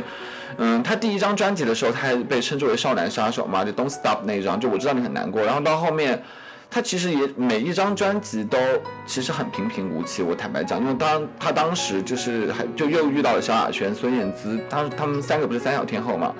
然后萧亚轩呢是以时髦度取胜，然后那个孙燕姿呢是就是真的是红得一塌糊涂，然后他在中间其实就是到后面就是周杰伦帮他做那个骑士精神开始转转到七十二变之后。我觉得就是唱片公司才明确了他要做哪一个类型的音乐，然后到后面，当然他现在就是迪吧了，然后他后面他后面做的音乐，我确实也觉得非常的 international，嗯，但是不是他自己呢？我觉得就可可以在他有讨论的空间了，因为就是你要知道华语音乐跟太想跟国际接轨了，然后就搞到怎么说呢？有点失去了自自己的风格，就我们今天用很繁复的编曲，用很华丽的编曲，用特别国际或者大就是超级厉害的制作来强加于，就把所有的资源都呃注入到一个人身上，但那是不是他真正想要的表达呢？或者是说他这个歌手他今天传达的这个东西，是不是除了唱片公司之外给他的东西之外，是不是有一些他自己的想法？这个我觉得需要大家再好好想一想。我们喜欢蔡依林，OK，然后蔡依林确实也是一个我们值得非常值得去喜欢的女艺人、女歌手。但是，那她现在做的这些东西，究竟有多少是她真正想要做的？我觉得这个是大家需要思考的。哎，为什么要给大家上课？没啥，说挺好的，就是 反正我觉得蔡依林也是一个现象级的存在吧，就是。对其实很难去评判说，就是其实你用哪个角度来讲他，其实都有一点，我觉得都有点有失偏颇，就是对这个人的理解。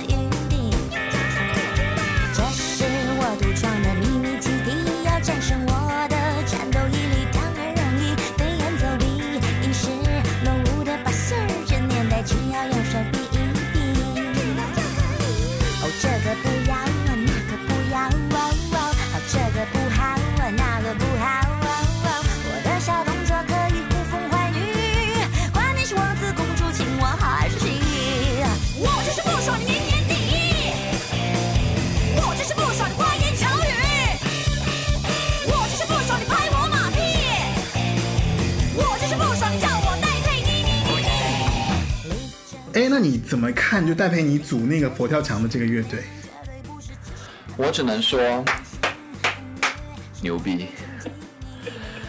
因因为他在鼓掌是我一个就是用力鼓掌，暴以如雷的掌声，就是怎么讲呢？我觉得其实他他在他会组佛跳墙这个事情对我来说就实在太顺理成章了，因为因为他他会组乐队，然后他的他的摇滚因子吧，或者是他想要做摇滚乐这件事情，在第一章的保护我里面就埋下了伏笔，而且而且怎么讲呢？他对自己的声音的了解程度和驾驭能力实在太强了。你知道，就是我们现在常常会听到，也不现现在已经比较少少常听到，就听到一些 so called 音乐人，在每每天那边就是夸夸其谈，哎呀，我要如何做音乐，我要如何玩音乐，不拉不拉不拉，给你拽给你拽一大堆假大空的名词，或者是一些非常方法论的东西，都非常非常的表面。然后呢，他其实像戴佩妮呢，他就是也不会讲，也不会说啊，我我多懂音乐啊，多会玩音乐，他直接给你说好。老娘就是很会玩音乐，然后我觉得戴佩妮是真的非常懂音乐，而且真正的会玩音乐的人。然后其实，在华语的音乐圈里面，我只认同两个人比较会玩音乐，就是女女歌手啊，一个是她，一个就是范晓萱。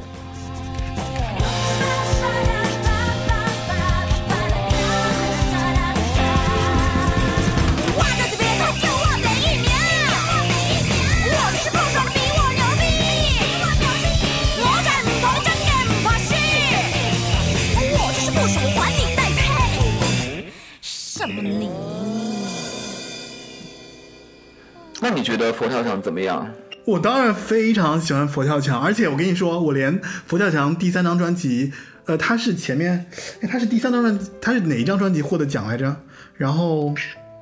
哦，对，他前面是获奖了，他第三张专辑就是它 BJ 四那张专辑，其实没有获奖嘛。我其实真的是觉得当年的一大遗珠，怎么可能听不到这张专辑？怎么可能不给这张专辑一 一点名分？我真的很喜欢佛跳墙，就是。就是其实我还我当时一开始我还不了解这个歌这个这个乐团嘛，我只是从一首歌开始了了解的，就是我听到那个我对自己开了一枪，我当时觉得说我的妈呀，就是这个人终于写了一首他人生里程碑上至少可以刻在镌刻在一个歌手，就是说如果你说他的功德吧。对，就他著名歌曲的话，这首歌一定是他最著名的一首歌，是至少是我认为的。哎，但你不觉得就是佛跳墙那一张，就是就第一张一一年那张佛跳墙的时候，其实从最开始就是就第一首开始就非常非常的抓耳了吗？对啊，就是其实我觉得佛跳墙的优势在于，就是说，嗯，因为佛跳墙其实还是乐队嘛。嗯，哦，其实我我呃，本来我觉得就是你当我提听到就说戴佩妮要做乐队的时候，我其实有点担心的，因为我觉得她的嗓音其实是做乐队其实真的是有些欠缺的啊、然后我我觉得我始终对她的嗓音我是觉得有点窄，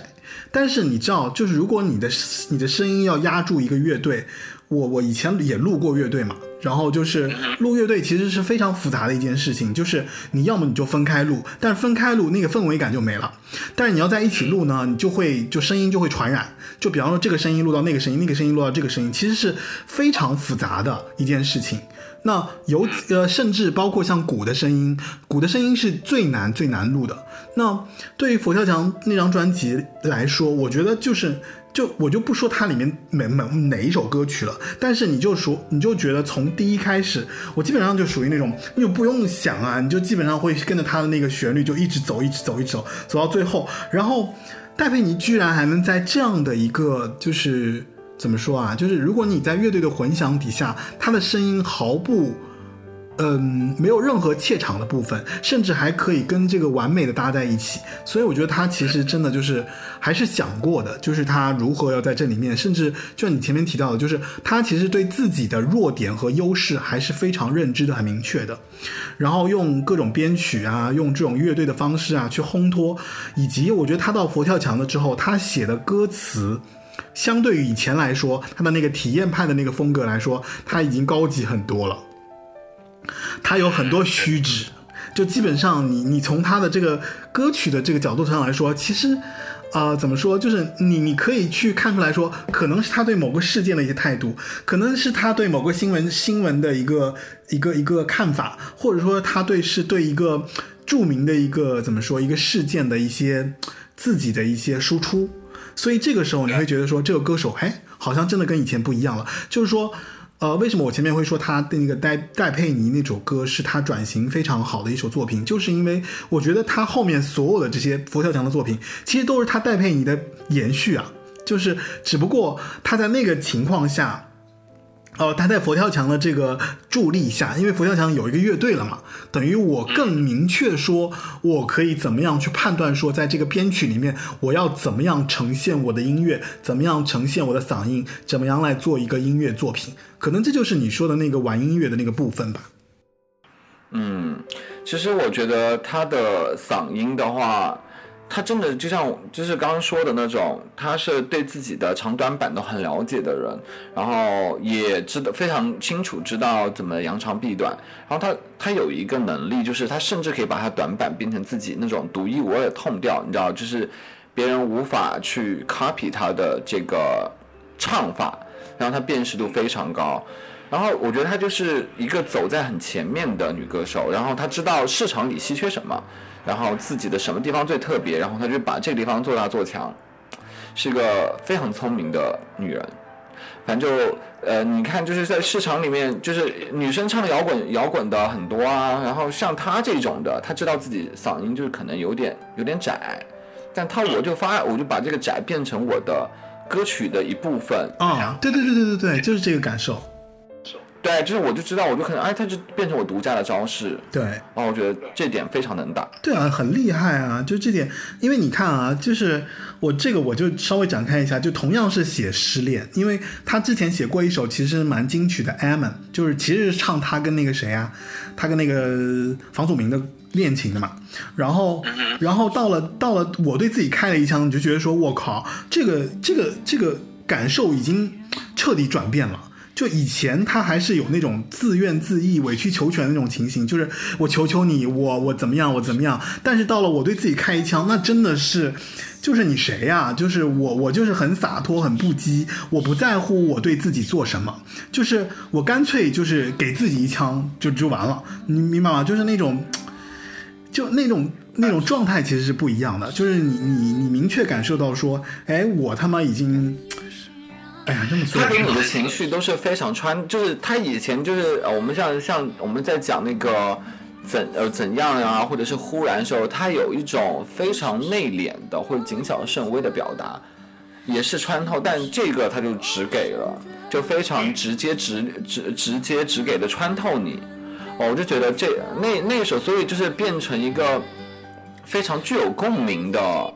就他的共鸣太强烈了。你就会让他说啊，这个这个这首歌也成为一个出圈的歌曲嘛？是的，是的，是的，是。所以这首歌其实我觉得是极具时代性的。那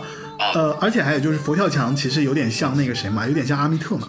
你觉不觉得？啊，对，就是当换换个身份，哎 哎，对，搞搞搞搞搞摇滚乐。对，然后然后还有一点那个就是玩一下暗黑啊，然后想要说一些不平的事啊，拔刀相助啊，就是就你就觉得这个人一下子就出来了。其实不必讲，反正人来人往，每个人都有伤。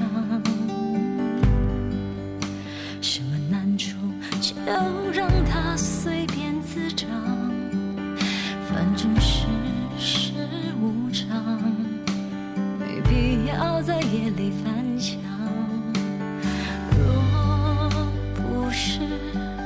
这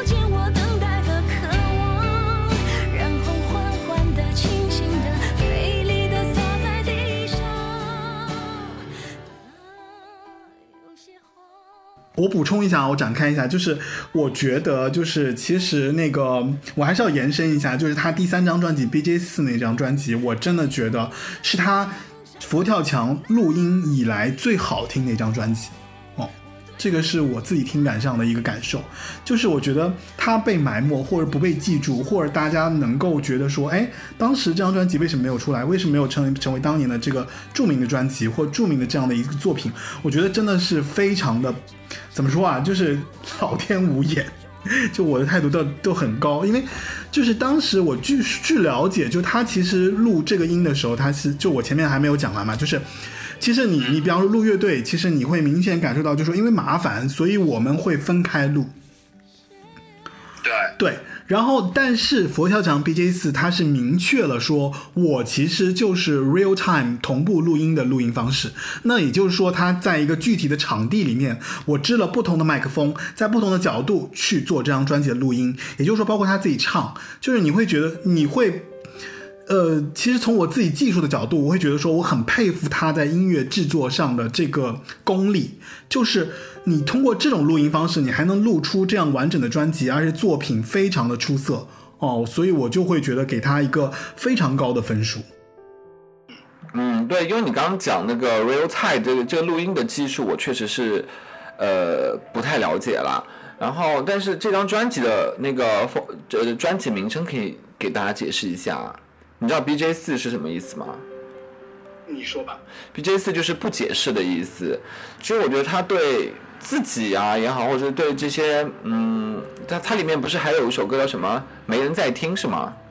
嗯。对，反正就是我觉得他这张专辑的概念，因为因为他这张专辑发的太晚了，已经到了我没有怎么在认真好好听歌的时期了。但是我还是有买，因为这张专辑确实也是挺抓耳的嘛。然后而且一听就是你听第一遍觉得嗯这张专辑可以花钱买下来。然后但是我不知道它背后有一个那么复杂的录制环境，或者说就像你刚刚讲的，就是一个就是非常难的一种一种录音，然后又呈现的效果很好，因为这个很困难。这个很困难，就是说，你想啊，首先你得有场地吧，你的场地一定不是一个特别普通的一个录音场地，那一定是一个非常大的一个场场域，而且你知道，就像即使即使像我们这样录这样的一个播客，我其实也会注意一下，比方说后期我要做一下混响，那你想，你在一个空天然的空间里面，它的混响你要如何去设计，如何在这个过程中又保证我的音乐的作品的流行度、好听度，然后声音的。就至少不让别人觉得说，哎，我听不出来他的一个瑕疵，或者说我觉得他听上去的那个共鸣感要更强。所以其实这一点真的是说明他其实在他的技艺还蛮精进的。对，因为我觉得他已经是个非常成熟的音乐人了，他可能也有想想要在别的方式给给大家展现我对于音乐玩音乐本身这个能呈现出一种新的形态，所以我觉得。就是我虽然没有在很很仔细的品这张专辑，但是它确实也是抓耳的。然后你去听的话，其实听感，今天在你跟我说完之后，我又去把这张专辑听了一下嘛，在听感上确实能听出很强烈的、很明显的现场感。而且还有哦，再再补充一点，我就必须真的是多说一点，因为你想哦，就是还有一点就是，如果你单录每一轨声音，其实声音都可以剪辑，对不对？哦，对。但是你同步录的时候，其实声音是必须一刀不剪的。啊，对，就肯定是一次过嘛，或者说我多多多录几次，或者录录个十几二十次，甚至上百次，就是，嗯，我真的很难去通过一两个怎么说一两句话来表达清楚，就是我对这张专辑的一个热爱。我我我是觉得就是说，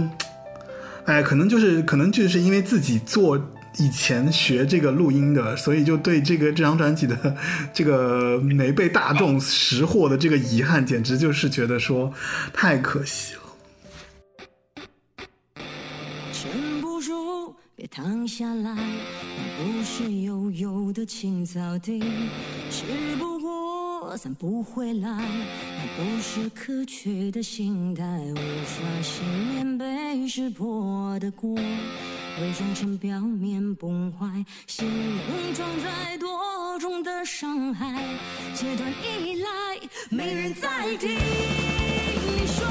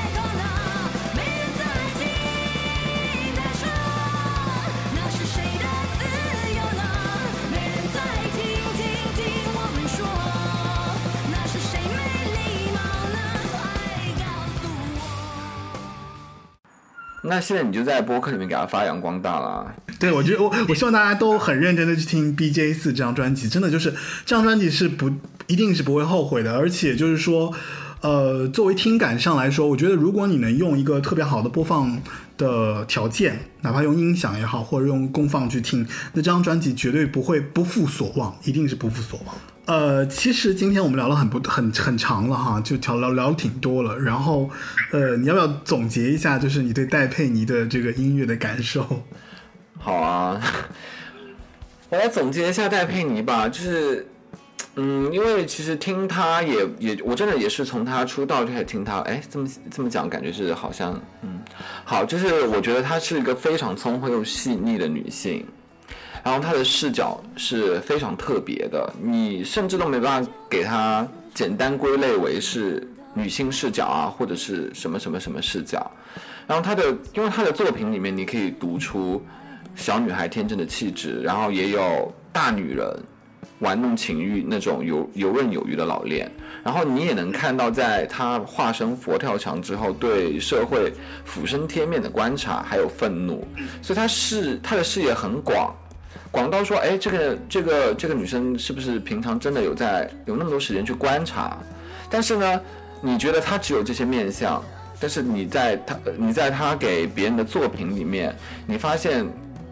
她写给别人的歌也能很熨贴，就是她给她写给那些人的气质，比如说像她写给江美琪的《如影随形》，或者是写给李心洁的《透明玫瑰》这样子，非常就符合他们本身气质涨清透的作品。然后我看过他一次的 live 是在那个简单生活节，那次是他以佛跳墙身份出现的，他本人就是很有意思，就是像金牛女啊，我觉得金牛女真是个非常奇特的生物，像 Adele 那种的，大家都是很疯的那种人，就是她跟金牛男是完全两种不同的生物。然后彩排的时候，因为我们早早就到现场了嘛。呃，就是因为我就是很想看佛跳墙，所以我就在前，我就为了看他前面看了另外一个旅行团，不好意思，看了旅行团，啊不是旅行团，旅行团后面是草东，哎呀不重要，反正就是我在看到彩排的时候，他都非常的投入，因为他隔着幕布嘛，然后那个时候他就在呃练唱了几首，然后唱那个练唱的时候就唱了我对自己开开了一枪。然后在后场的歌迷已经在疯狂的跟唱，你知道吗？然后他就在幕布后面大笑说啊，你们现在唱完之后，等下你们还会不会唱？然后大家都说会。然后你以为就是他已经有过那么就释放过一波能量了嘛？然后你还会觉得他可能等下演出的时候可能就没有那么强能量。但但但他开始真正表演的时候，反正就是非常癫狂的表演，然后整个整个场域里面的都非常的躁动。然后我来总结一下。他给我的感受吧，就是我用一个比较具象化的表述，就是我觉得它像一颗芥末味的奶茶，然后就你入口的时候，它可能是有一点甜，然后慢慢慢慢没有那么甜，然后开始开始很呛辣，然后呛辣的时候可能然后最后你留下一些炙热的眼泪，哎，这么讲好矫情啊，反正就是很美。我觉得他整个人他散发出来的气质就是很。灵动，很美，然后他对生活的观察体悟都非常的深，总之就是很美。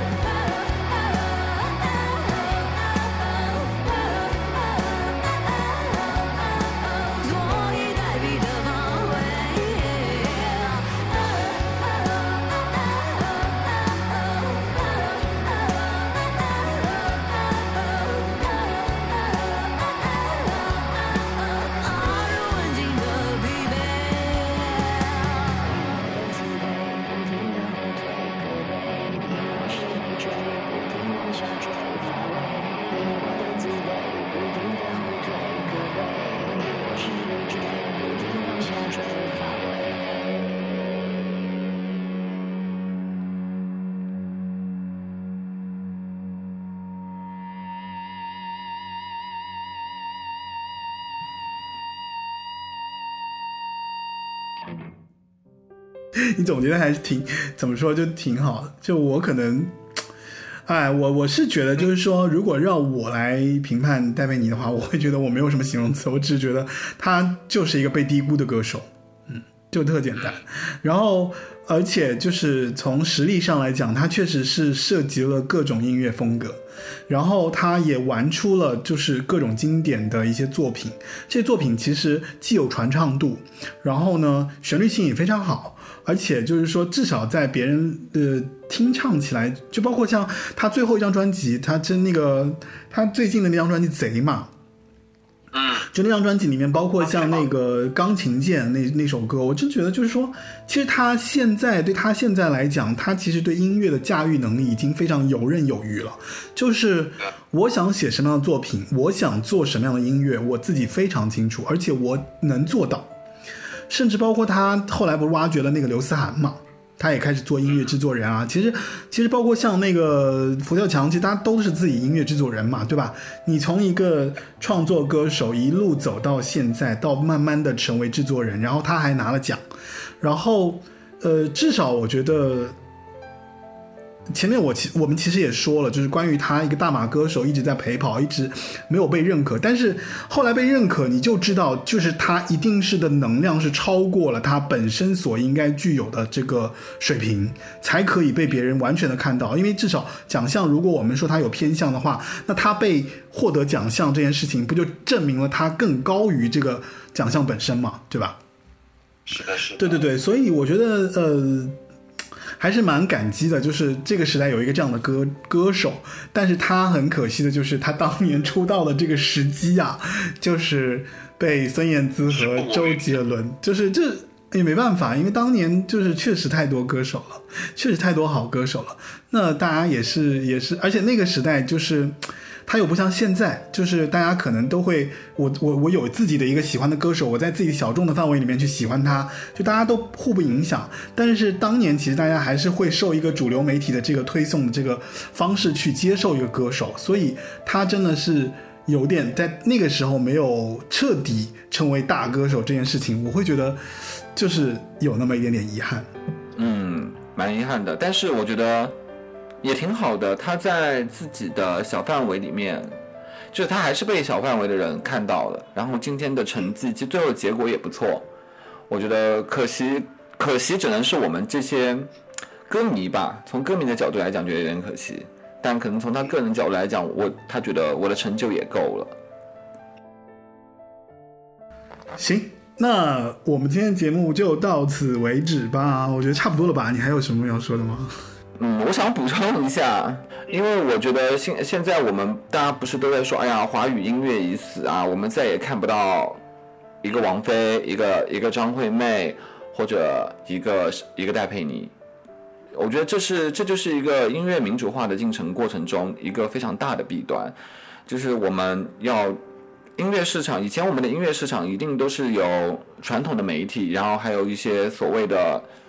艺术精英也好，或者流行的精英来掌控我们嘛？比如说，我们告诉你，他告诉你，他经过一轮筛选，哎，我觉得这样子的歌曲是好的歌曲，它可以有，它对时代也好，或者是对整个社会，它有一些正面的导向的音乐，然后它才会被，虽然也是有控有资本在控制，说，哎，我们要打榜什么什么歌，但是你回想一下，我们现在在选之前，我在你节目里面讲过，就是现在选秀歌手唱的还是或者歌唱比赛里面唱的都还是那个时期的歌嘛。然后我们现在需要面对的是，在整个市场都还没有基本审美的情况下，我们就会被那些不是对我们来讲不够好的作品，被演算法推上来之后，就成为了现在那些我觉得就是一些 shitty pop 的歌，真的就是一些 shitty pop 的歌。然后我们现在就开始说，哎呀，音华语音乐死掉啦。大家都不听华语歌了，但是事实上是这样子吗？但现我觉得在现阶段，其实对现我觉得现阶段里面华语音乐还是有好的作品的，只不过说，对，只不过说我们就他们被看到的次数实在，他们被看到的希望太小了。就是他们有很多唱片公司，可能去一些独立厂牌去跟唱片公司对接，呃，怎么对接？就跟唱片大的唱片公司聊说，哎，我这有个特别好的、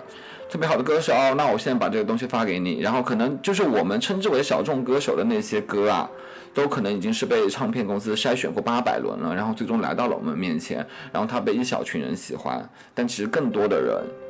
他现在都是苦于一个没有一个管道让让。他被听见，以前可能独立歌手还会上上电台，可能偶尔还能上上电视，举行一些小的那个小的 live 啊什么的，还能有被看到的情况。而现在就是更垂直了，就是你你喜欢的，就是你喜欢的。那可能我们一天到现在的演出市场也是很很奇怪啊，就是你可能看到八百个演出，然后里面只有一个是你认识的。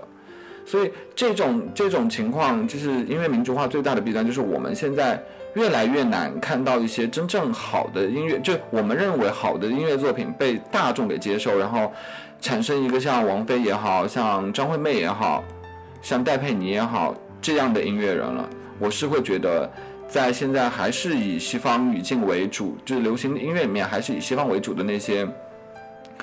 呃艺人统整了这个这个市场，然后年轻人可能不再听。不不太会去听华语音乐，而且现在大家都是无意识聆听嘛，就是那个歌对我来讲，它不是个歌了，它不是音乐了，它只是让我的这个空间里面不要那么单调，不要那么寂寞的一个一个表现形式。而至于他在唱什么，他想要传达什么东西，可能大家真的不在乎。我就觉得这是一个。哎，怎么讲呢？时代的悲歌吧。哎，天哪，这个力太高，就是 是太大。对对，我就我会觉得有点可惜啦。就是相对来讲，就是而且我们再也没办法像以前说，我们来探讨一张，就是探探讨一张专辑。像我们现在坐回来聊聊戴佩妮的时候，其实就算是现在很新的小朋友，他们可能多多少少都会听过像怎样啊、你要的爱这样子的歌。但是如果在后面、在后面、在后期、在后期。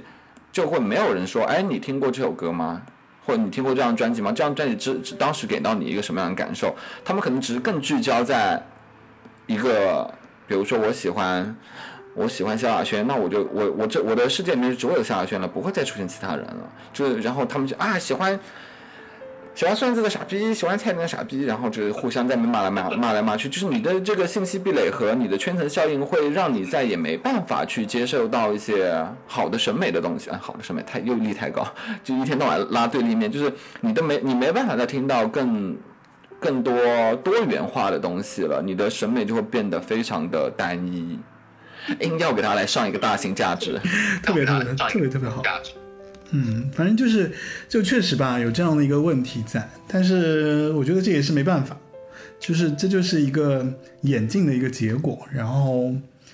嗯，其实会更怎么说啊？就是反而就是让我会觉得说，哎，我想要看看那后来之后音乐的这个发展会朝着什么样的路径去去转换，这个可能会是我更大的一个。期待或是一个追求，就是我会觉得说，哎，华语音乐，呃，甚至就是比方说，我会觉得说，其实还是有好歌的，我也会听得到这些歌。我不觉得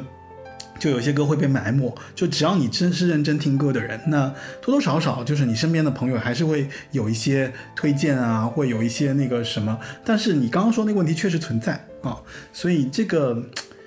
啊，怎么说呢？我我只能说这是没办法的事，就大概就是这样的一个情形吧。哦大家必须，大家必须接受它，然后，然后请大家停止 rap，不要这样，rap 歌还有好听的歌的。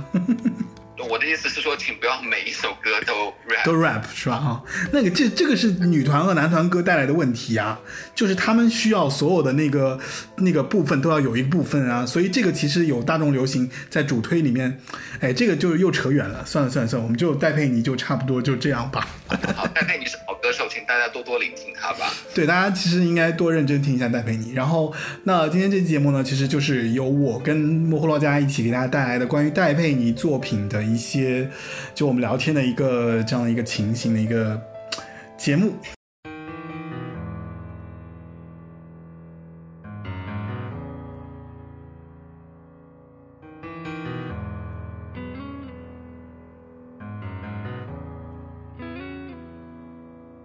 我躲在这一平多的小空间，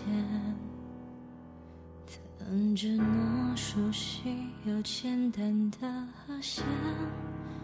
第一声是你安抚我，第二声是你叫醒我，第三声你看穿我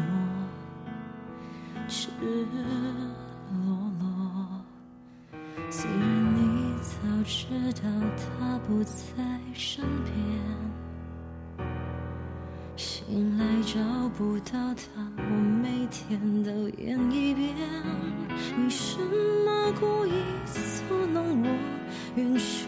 他继续打扰我，直到有天我累了，却逼我只能躺在你怀中。说回不去就别说再见，白说